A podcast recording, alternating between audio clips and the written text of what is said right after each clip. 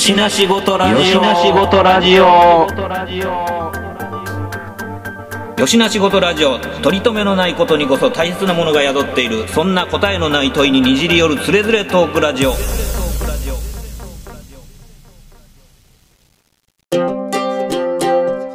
よしな仕事ラジオやってよしな仕事ラジオ？知らん。まあ、まあその辺がね、なんかすごい勉強になったなっていうのもありつつ、うん。だからまあ、総じて、無理やろ原作版なんか特にって思ってたうん。ことを、もちろん、その、まあ、細かいところで言うといろいろ端折ってはいるんですけども、ほぼほぼトレースできてるし、なんなら表現しきれてると言っても過言じゃないと。なるほど。ということは、もうそういう、その、それをやろうって思ったプロジェクトがこう立ち上がって、そこに至るまでの、まあ、それ NHK でやったんだよね、それは。うんうんうん。ということはガンダムもできるってこと？いや、できると思うわ。できる。歌舞伎砂の十字架とかできるってこと？砂の十字架って、ものすごいピンポイントやな。いや、まあまあ、だからその、なんていうのかな。特に、そういう、なんていうのかな、こう、武士道精神溢れる、こう、ランバラルうんと、青二歳アムロとの、こう、まあ、うん。やりやすいな、開口みたいなものは、それはもう過去作の中にいくらでもヒントが転がってるはずなんで、それはもちろんできると思いますよ。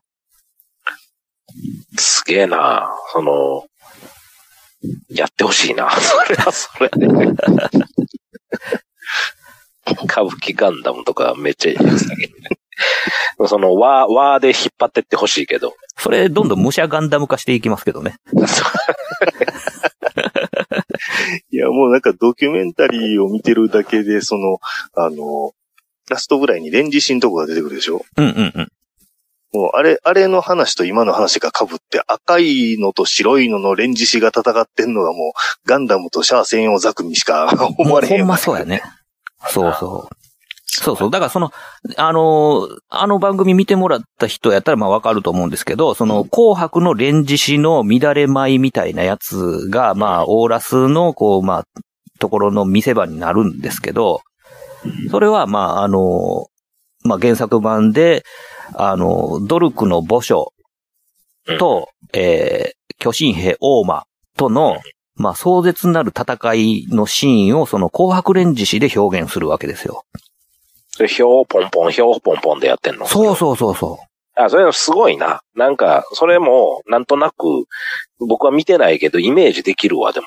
う。で、その混沌の中での、そのトルメキアのこう、武王と、あのーまあ、何やったっけあの、道家とのやりとりがあったりとか、で、そのナウシカと、その、まあ、大間とのやりとりがあったりとかっていう中で、その壮絶な戦いっていうのが、その紅白レンジ氏のその舞によって表現されてるっていうのが、これ、不可能を可能にするのはこういうことかと思って、なるほどね。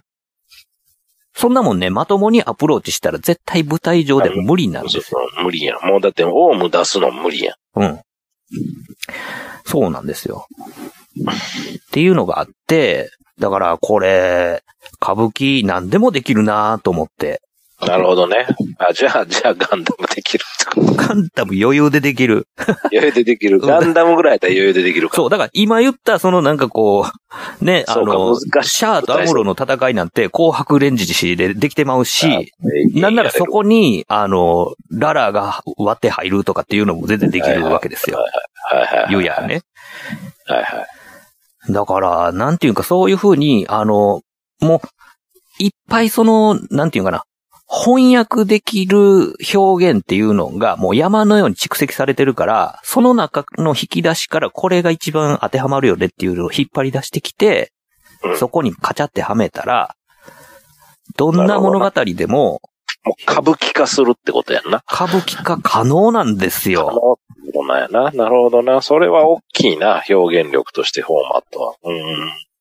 そう。ただ、やっぱり、その、現場で、その、息遣いがわかるぐらいのところで、あの、それを見るっていう体験をなくしては、その、歌舞伎マナコにならないので、そうやね。あの、記録映像とかで見てしまっても、ちょっとププって笑ってしまう感じの連続になってしまうわけですよ。つまん、つまむだけやもんね、それはね。ううんん。だからそこのね、やっぱりその生の情報量の中で、その厚みみたいなのをこう感じへんと、やっぱりその見る方もその翻訳についていけないんですよね。うんうんうんなるほどな。そう、そうすると、あの、この間ちょっと知ったんだけども、あの、前後編で、ライブビューイング的になんか、ナウシカ歌舞伎をするっていうのをこう劇場の告知で見たんだけど、なんか。それはもうあの、えドキュメンタリー見るよりもなんか、そのエフェクトの中に入っていけへんっていう。そう、だから映画館でやるってやつでしょそうそうそう。うん。なんかね、映画館でそれを、なんかあのー上映するらしいのよね。なんか僕もこの間なんか新聞の広告で出てて、あ、これのことかと思って見てたんやけど。だから、それは、あのー一回その歌舞伎マナコになる体験をした人やったらうんいけるな。いけると思うねんけど、そうじゃない人が見たら、ちょっと、笑ってまうシーンの連続になってしまう可能性があるから、ちょっと危ういなっていうのが 正直あるかな。ライブビューイングは難しいな。なんか、だからもうそういうスポーツバーみたいなノリになってまうんちゃうかな。あそれやったらな。うんとりあえず、あの、にわかですみたいな、にわか歌舞伎ですみたいなのは、そう、だからどうしても、なんかその、エフェクトの陣痛力が弱まってしまうでしょ？そうやね。それはもう、とんでもないパーセンテージで弱まるよね。うん。そうだよね。だかでその、ら、うん。どうなんやろドドキュメンタリーの方しか見てないからわからないけど、テレビの放送では、あの、劇伴全部和楽器でやるっていうのをうんうんうんうん。やってたでしょ。あ例えば、レンジ市のシーンとかも、あの、被災市場の劇伴を和楽器でするなのか、もう伝統的なこう、鼓やなんやの、よーっていうやつが流れてんのか。いや、あれ、ほんまに完全にアレンジしたやつやってた。あええそれはそれで面白い。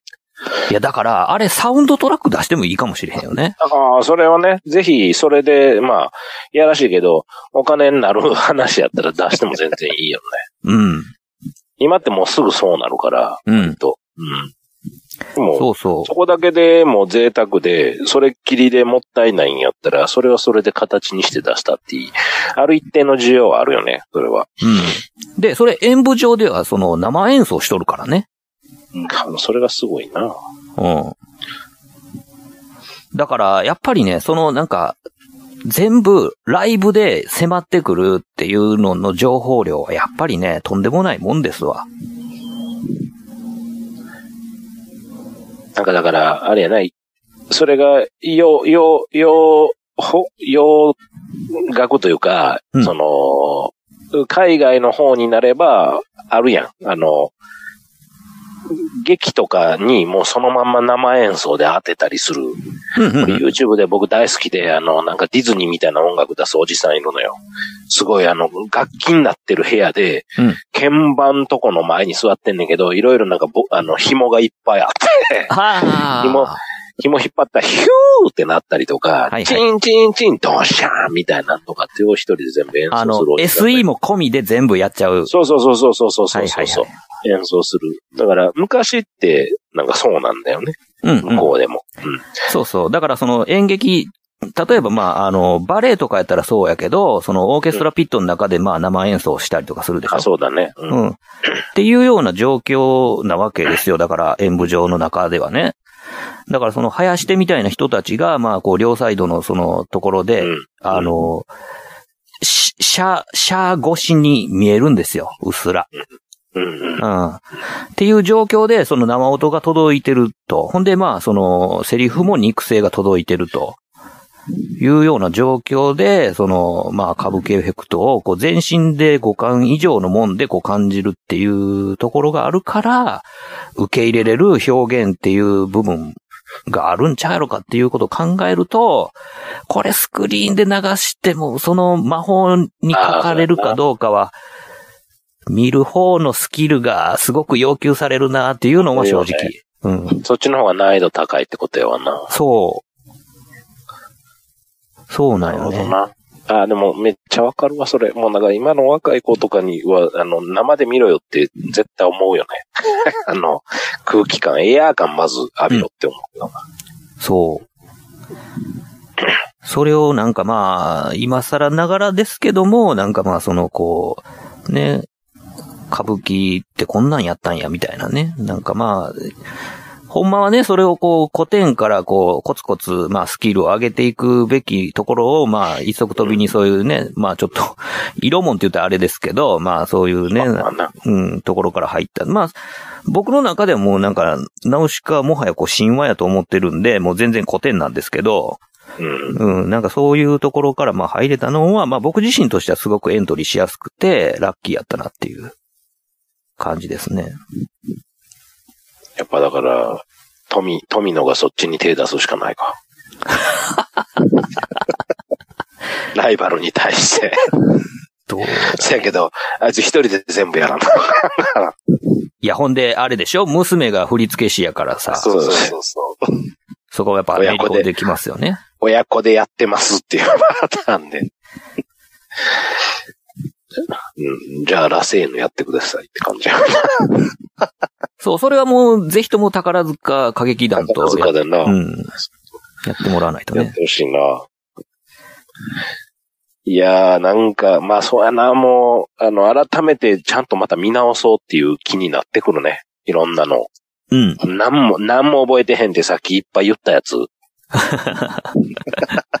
超人ロックとか。そうそうそう最近ちょっとさ、そこら辺こう、ね、あの、反省してみ見出してるっていうか、ああ。まあ、あの、自分で自分の好きな時間帯に見たいから、こう、メルカリあさって、うん安かったら買うみたいな形でやってるけど。はいはい。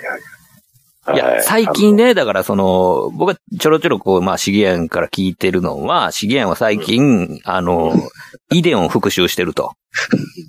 復習って言うてるところが、まあ、すごいな。もう復習って言われも、もう覚えてないから、僕は。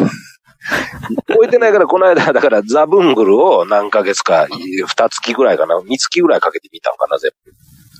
仕事の合間に。その代わり、あの、1ディスクだけ抜けてるから、多分あの、水の中に住んでた人たちの輪が抜けてるんだああ、あったな予告だけ見て、ああ、そうか、みたいな。えー、そうそうそう。ハヌマン族なんか。あ、そうそうそうそうそうそう。よう出るな、ほんでまた。そそんなん一切、お、一昨年ぐらいに全部見た。いやいや、もうあの、な、何年かかけて、去年はと、えー、富野じゃない、あの、宮崎駿の見てないものを全部見ようと。あ、そういう風に自分で決めるんや。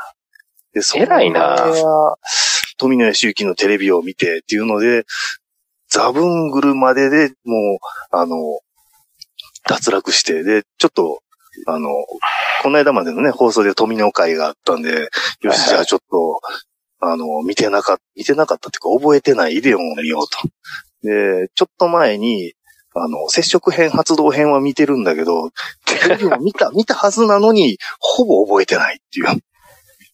ねそれでちょっとね、今見返してすて。ごいな、すごいな。それを手に入れるんが、あれやけども、なかなかなかなかですよ。だからその時間作るのが。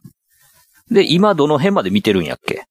え、30何話、だ最後のクールまでやっと来て。えねー、うん。だ、誰だったっけ？ダラムが死んだあたりかな？ダラムな？ダラム、あの、ハルルの言い名付あの、ガンガル部の人。け。ね。もすごいな。なんかそこら辺の、だから復習、みんながそれぞれそれぞれ記憶の保管をしてるっていう、あの、まあ、やり方がいろいろあるやけど。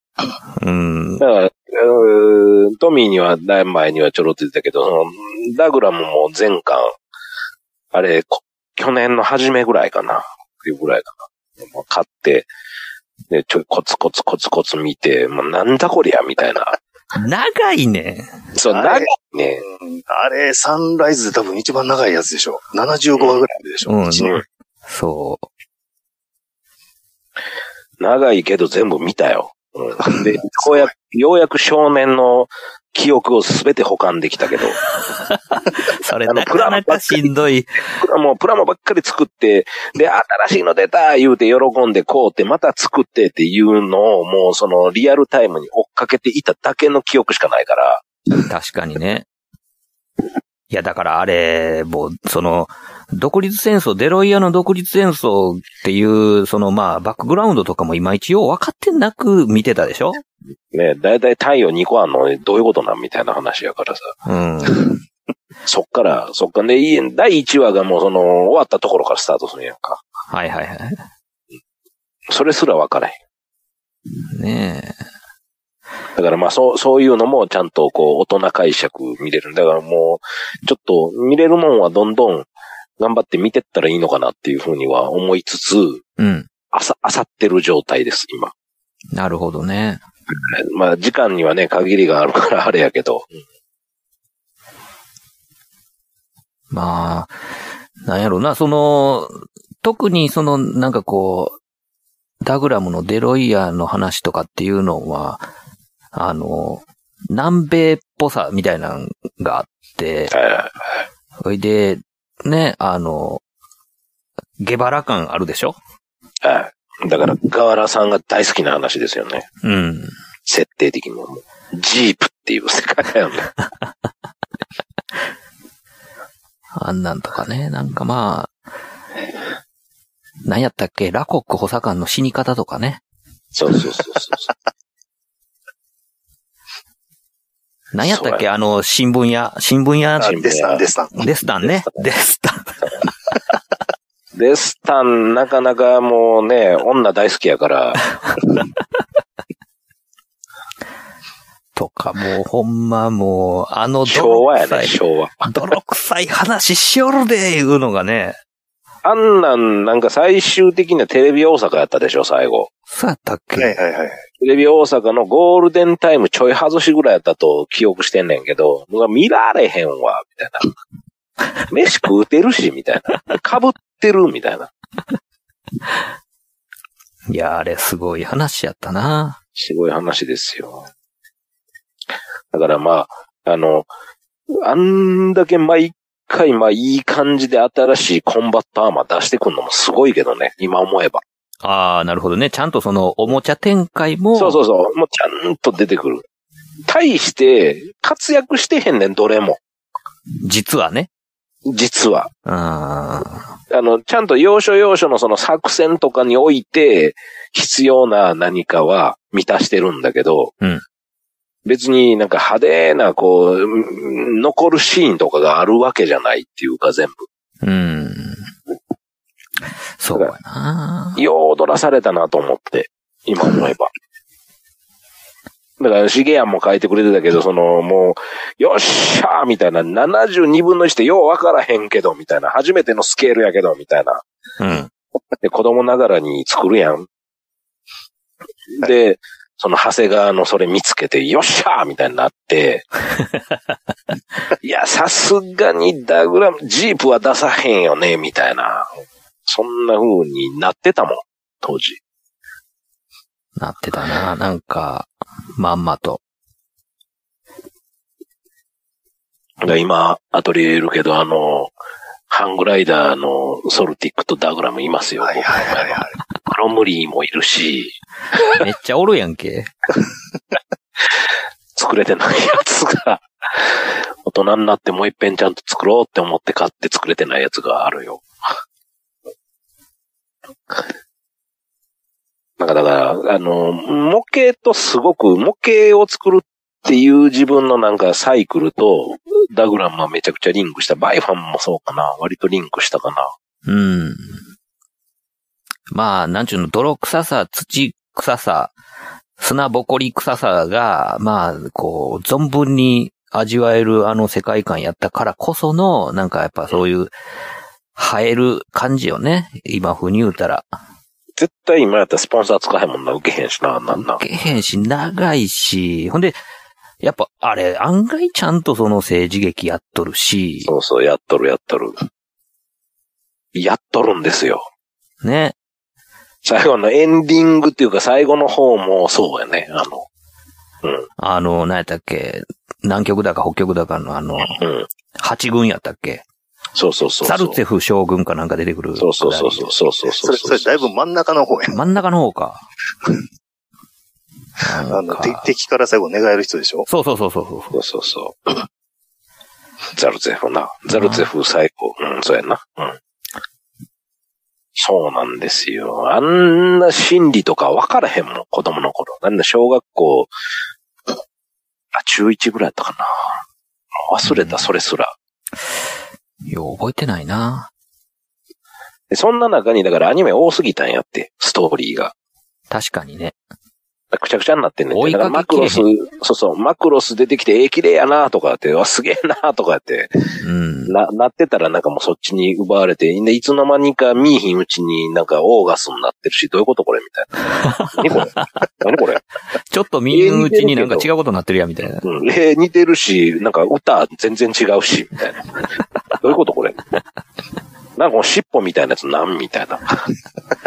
ただまあなんかあの、ロボが出てきてガチャガチャしてたらとりあえず見てるみたいな。もうとりあえず、とりあえずかっこよかったら買おうかな、みたいな。次買おうかな、みたいな。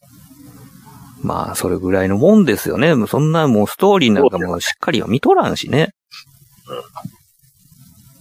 うん。でもまあその辺なんかね、結構商売にそういうのが、うまいことなっとったんでしょ？多分あの、ナウシカだってオウムのプラモとか出てたでしょ？出てたね。つくだ、つくだ出てた。つくだは原作の方拾ってるから、あの、カイトナウシカとか、うんうんうん。はいはいはい。で、出てないやつ出てくる。ガンシップも出てたもんね。メーベも出てたっけ？出てた。ね。そうやわ。まあそ、の、め、名べ、名べ的なくだりは、歌舞伎は、なんかそうそう、それがね、メーベで、その、中乗りでメーベのシーンとかもあったんですよ。で、しかも、あの、貝、貝か杭かどっちか忘れたな。そのあ鳥馬に乗るシーンもあったんですけど。だから僕が見に行くちょい前に、だから、えー、初演から何日目かで、なんかその、鳥馬に乗っててすっ転んで、そうやそうやあったあったあった。えらいことになってたんだ。そう。ほんで骨折しよったんですよ、確か。うんその、ナウシカの菊之助がね。うんほいで、まあ、もう、あわやもう、その、なんか終了か、みたいな感じだったんですけど、それで、あの、復帰してからの回を僕見に行ったんですけど、そこでは、あの、鳥馬に乗るのと、その、中乗りで、その、メーベに乗るシーンっていうのはオミットされてたわけですよ。あうん、完全版ではなかった。あ、なるほど。うん。目、あのポーズしてほしいよね。筋肉に物言わして。うん。プルプル言いながら、あれでやってほしいよね。やってほしい。ケインこすりばりにやってほしい。うん。ちょうどそう、だからメーベの中乗りで、あの、花道のところをこう行ったり来たりするような感じだったらしいんですけど、うん、そこはちょっとオミットされてましたね。うん。八夜名べではなく。ではなく、ではなあんなもん、あんなもんほんまに火入れたりとかしたらもううるさってしゃあないのに。そうそう。いや、だから、かなり、だからまあ、そんなんまあ、あの、まあ、些細なことですよ、そのシーンがなかったところでね。まあまあ、だから、うん今、もう全部、トミーが話してくれた話で言って、ヘクトとか、ちゃんと、そういう見る目ができてっていう話やから。うん。だから、まあ、外野としてはそういうことだよね。なんか、なんやったら、マッピングとかで全部オウムとか処理してよとか、うんうん。スーパー歌舞伎的ノリやったらそうなるってことだよね。そういうことですね。うん。結局それも、なんか、あの、外部エフェクト。うん。その、うー板だけを借りるって感じかな。その歌舞伎の板だけを借りて、あとはもう全部そう。外部エフェクトでやりましょうよねっていうノリやんわな。そう。うん。だから、一般の人は割とす、その、絵とかのイメージとかからするとそっちをこう期待しちゃうというか。うん。だよね。一うん般的にはね。そうなんよね。だから、そういうところが、だからまあ、もう、割り切ってるというかね。だからぶっちゃけね、その、全員おっさんじゃないですか。お、その、女性キャラとか出てるけど、全員おっさんでしょ？うん。っていうのも、もう途中で、わからなくなるんですよ。それ、それ、だからその、それ、大事だよね。その、そうなっていくっていうことが。そんなもんね、普通に考えたらちょっとまあどうかしてるわけですよ、そんな。そう舞台上にめっちゃどうかしてる。ね。そんなもう、ね、あの、クシャナとか出てきてね、なんか、あの、我はなんかトルメキやな、うんたらかんたらってこう、まあ工場述べてるのとか聞いとったりとかしても、まあ全員おっさんやなっていうことやのに、もう、もう普通になんか受け入れてる自分がおるわけですよ。それが、その世界なんだよね。連綿とずっとそれで来てる。そう。引き込む力をやっぱちゃんと意思相伝してるわけですよね。その人たちは。しかもその中で新しいもんを追ってやってるわけですから。うん。それはそれで大事なことやし、なんか、うんなんかまああれやな、なんか僕が美大を受けるときに教わってたあのアルバイトの先生で言われたの、今でもなんかそれはこうふっと思うねんけど、思うときがあって、あの、盆栽うんとかで和まへんみたいな、若い頃は。あはは、そうそう、そういうことかもしれへん。だからもうその世界観の翻訳するフォーマットが自分の脳内にまだインストールされてない。そうそうそうそうそう、若い時って。うん。で、年取ってったら、こう、あ、それもなんかなんとなくわかるよね、みたいなところからスタートするのかな、みたいな。うん、うん、うん。その先生すごい破天荒で僕は好きやったんやけど、あの自由、むっちゃ自由な人、多分今も自由な人やと思うんだけど、うんアルバイトで来てはったデッサンだけをたまに教えに来るけど、あの、いつも酒臭いみたいな。昭和感出してきよるなで。しょ？で、遅刻する。先生やのに遅刻する、みたいな。朝まで飲んでました、みたいなとか、っていう人やってんけど、なかなか、あの、バスってやるときに、もうほんまに漫画みたいな人。バスってやるときにすごい鋭いこと言ってくる人。なんその、なんかもう完全に夕日が丘の総理大臣感出してきとるやないか、そんなもん。うん。そうそうそうそう。で、その人が、あの、描いたイラストの中で、こう、なん、なんとなくみんなでこう、こうウルトラマンレオってどんなやったっけとかって、ビャーってこう書いたりとか、で、うんウルトラマン、まあ、アストラとかどんなやったっけとかって、その人が書いたら上灰皿になってんねいて。や。で、タバコ置いてヒューって煙出てるようなイラスト書いてる。確かに、アストラっていうのはすごい印象に残ってる。すげえな。ちゃんと入ってる上でアレンジしてきよるやんけ。そうそうそうそうそうそう。実際、あの、昭和でよく見たあの、ガラスの灰皿からできてるかもしれへんもんね、レオは。まあ、若干なんかその、あの、火炎式土器のあの、ヘリを思わせるかのような、ね、ちょっと縄文切手のな感。うん。手のな。確かにね。あの、ウルトラ文字とかもなんかちょっと縄文感あるもんね。あるよね。だから、引っ張ってくる引用とかっていうのが当時はもう多分限られてたと思うけど。うんうんうん。そうや、今この流れでだ、あとはウルトラセブンをきっちり見たいかな。ああ、なるほどね。うん、きっちり見たいかなっていうのはちょっとあるかな。数年前に KBS 京都で再放送したんで、全部。やってた、やってた。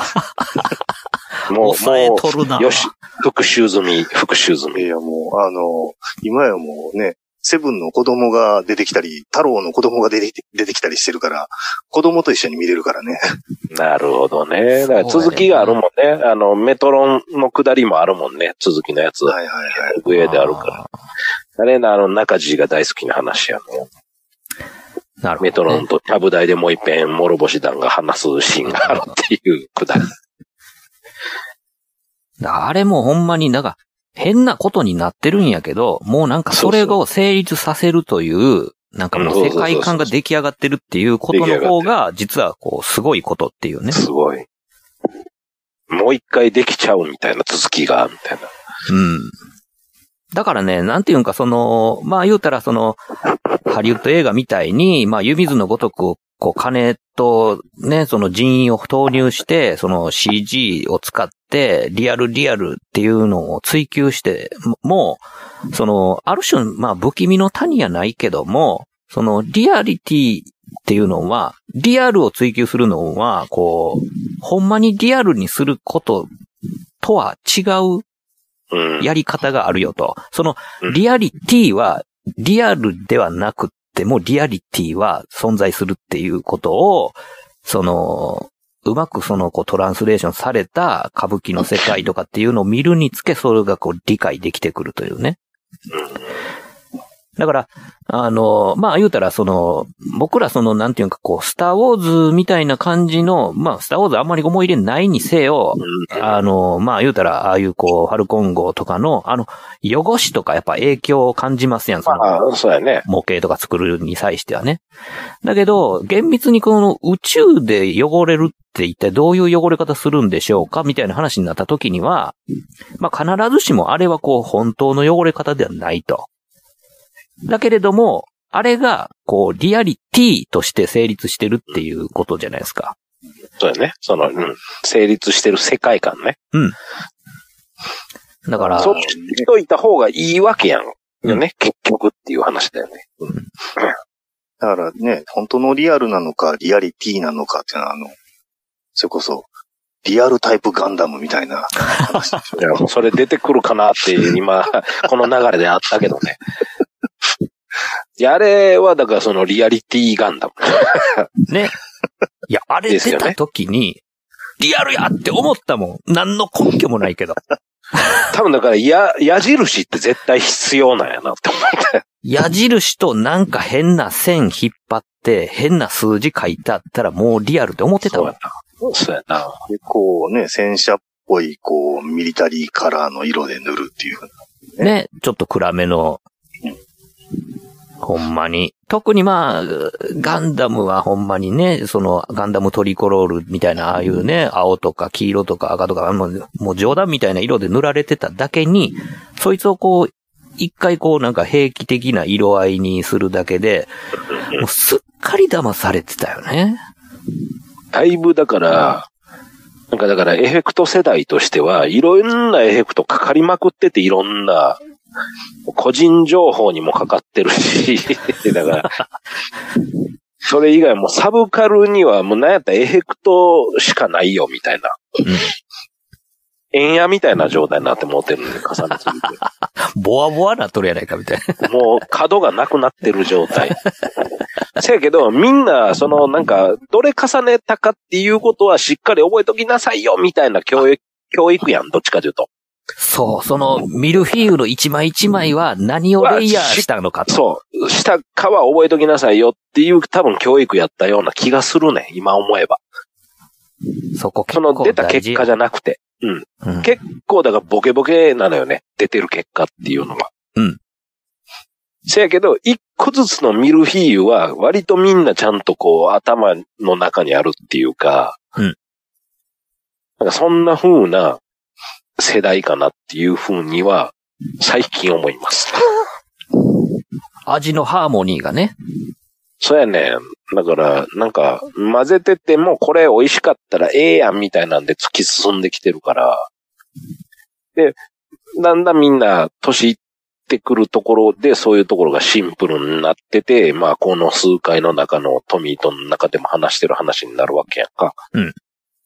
まあまあ、でももともと探求すること自体は好きやから、なんか多分そのミルフィーユ一枚ももちろんこだわりつつみたいな全体のハーモニーも気にするようなところに、あの、なんだろう、身を犯してもらえていたというか、身を犯してもらいながら暮らせてここれたというか、うん。っていうとこにはいる、いるじゃないですか。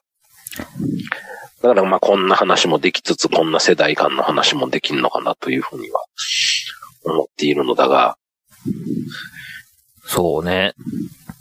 だから、シゲアンはもうほんまにその、まあ、ご職業柄っていうのもあるけども、やっぱりそういう、なんていうかな、こう、積み重なって、こう、まあ、こう、ね、檻のようにこう、うっすら、うっすら積み重なっているもんを、こう、うっす、きっちりやってるよね。きっちりね、あの、ちゃんと順番通りにめくそうそう、っていっ順て、そうやな。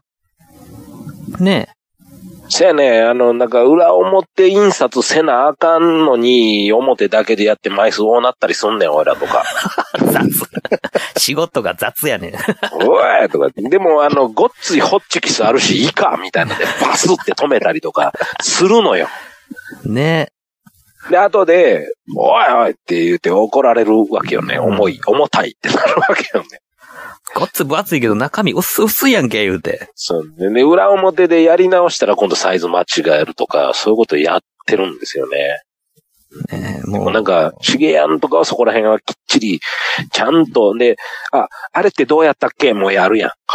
あ 今話聞いてると、あれってどうやったっけみたいな、あれってどうやったっけって言うのも口にせえへんわ、それは。あれってどうやったっけをこっそりやってるわ。うん。いや、今の話言ったらね、その、エフェクトの極みに歌舞伎だったり、ナウシカ歌舞伎がうん、あるだろうし、で、あの、リアリティっていうところにリアルタイプガンダムとうんスターウォーズがあって、うんで本当の、あの、本当のリアルって言うとおかしいのかな。その本当のリアルみたいに見えるものに、例えばファインディングニモとかね。はい僕の知り合いのそのサイエンス系の友人なんかは、あの CG で海の表現がもう本物と同様にできるっていうふうに言ってて、じゃあもう実写したらいいんじゃないのと思って話を聞いてたんだけど、うん。あー、なるほどね。その、その表現は、例えばスターウォーズの汚しとは違う。ファインディングにも、にしようと思うと、スターウォーズの汚しは、やっぱり本当に宇宙を飛んだ跡が残ってるという汚しになるはずだろうし、うん。っていうね、それぞれの差がこう出てくるっていう、ような気がするんやけど。うん。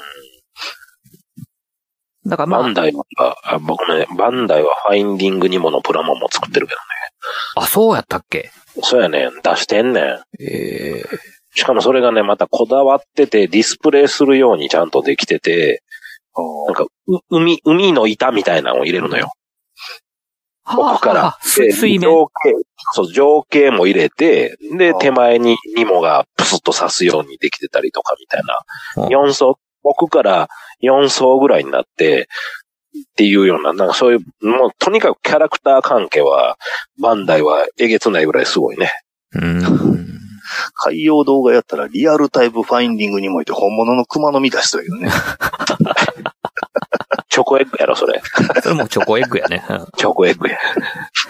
いや、だから、その、ああいうのはさ、その、もち、もちろん、その、CG として 3D でモデリングされてるから、それをそのままこう、立体化すればいいだけやから、あの、3D としてもうすでに正解が出てるものを実際に物質化するだけで済む話なんだけど、あの、まあ、ことこう、ガンダムとかに関して言うと、あの、人が引いた線とか、場面場面で都合よく解釈したり、都合よくディフォルメされたりとかしてる、あの、ぐにゃんぐにゃんに動く安彦ガンダムとか、うんっ。ていうのを、まあ、いかにこう 3D のプラモデルに落とし込むかみたいなところを、まあ、みんな試行錯誤していく中で、その、翻訳技術。これまた歌舞伎の翻訳技術とはまた全然違うんだけど、なんていうんか、うんあの、正解がないからこそうないやつやからな。うんみんなが繰り返し、なんかその時のトレンドとしてこういうのをリアルに感じますよっていう風な形の追求っていうのを、まあ彼これ40年もやっとるわけですよ。やっとるんですよ。僕、あの、この流れの話でいくと MS イグルの、あの、えーっと、何本か持って話はまあ見てるんですけど、うん DVD は、あの、やっぱ CG 作るにあたって、すごい難しかったから、もうほとんどが、あの、戦艦のデッキの、んなんや、中で話してる、人たちは話してるみたいなシーンを多くしましたって言ってました。ああ。それが楽なんやて。はいはいはい。いっぱいいろいろ、いろんなシーンがあると、やっぱもうデータが大変やからって言って、大体その、もう、なんだろう、水戸黄門とかじゃないけど、もう何かことが起こるのはデッキの上で起こって、みんながおるところでウェーってなって、で、スタートするみたいなんです。最後もそこみたいにした方が楽っていうふうなことを、プログラマー的には言ってた。だからその画面がその CG というこう均質化した、あの、うんハイレゾな画面なだけに、うん。あの、そういうこう人間で初めて人間で終わらせへんと、うん。どうもドラマにならないっていううん。うんことがあるんでしょうね、きっと。うん。なんかそんなんが課題やでっていうふうなんで言ってて、やっぱモビルスーツ動かすとことかむっちゃ大変やんか。うんフ。ル CG でやるのって。うん。あと、なんていうか、嘘つかなあかんじゃないですか。物理法則的な。そうやんな。うん。出えへんとこで出えへんもん出るとかっていうのはあるわな、それは。うんそう、なかなかそんな風なのをこう見ながら、でもやっぱりこう、あの、えー見て面白いなとは思うけど、全然何にもこう、ふわーっとなるものはないよね。そういう最近の OVA でそういう風になったものとかを、まあできるだけ見、見るたり、オリジンはまあ全部見た、見ましたけど、うん。うん。なんか、まあオリジンとかまだマシかな。だからその馴染みのある話やから。まあね。だからやっぱりそういうね、なんかその演出という名の嘘をつく、積み重ねることで、その構築してきたリアリティっていうのを、あの、いざリアルに描けるようになった時に、あの、僕らはこうずっと培ってきたリアリティで構築されたフィクションの世界がはいリアルになった時に戸惑うんですよ。これはリアルには見えへんって思ってまうんですよ。うん。それはいずれ宇宙世紀裁判とかで富野とか大河原を裁かなあかんっていう話。いや、逆に言うと、彼らが原点にして思考になってるわけですよね。その、なんていうか、ですね彼らがつか作ってきた、そのリアリティという、あの、大いなる、あの、正義の嘘。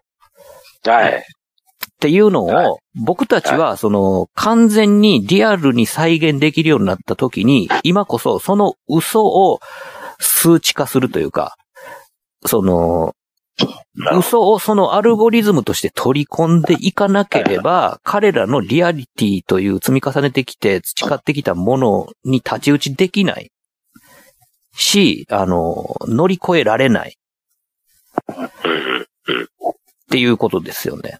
うん。うん。よしな仕事ラジオやん。いや、ほんまや、よしな仕事ラジオや。とりあえず、まあ、ここで一旦締めさせてもらいます。はい。はい。吉な仕事ラジオではお便りを募集しております。メールアドレスは4474510アットマーク gmail.com 数字で4474510アットマーク gmail.com まで質問、ネタ、ご意見何でも構わないのでどしどしお寄せください。お寄せください。というわけで吉な仕事ラジオ今回はこれまで続きは次回の講釈で。よろしく。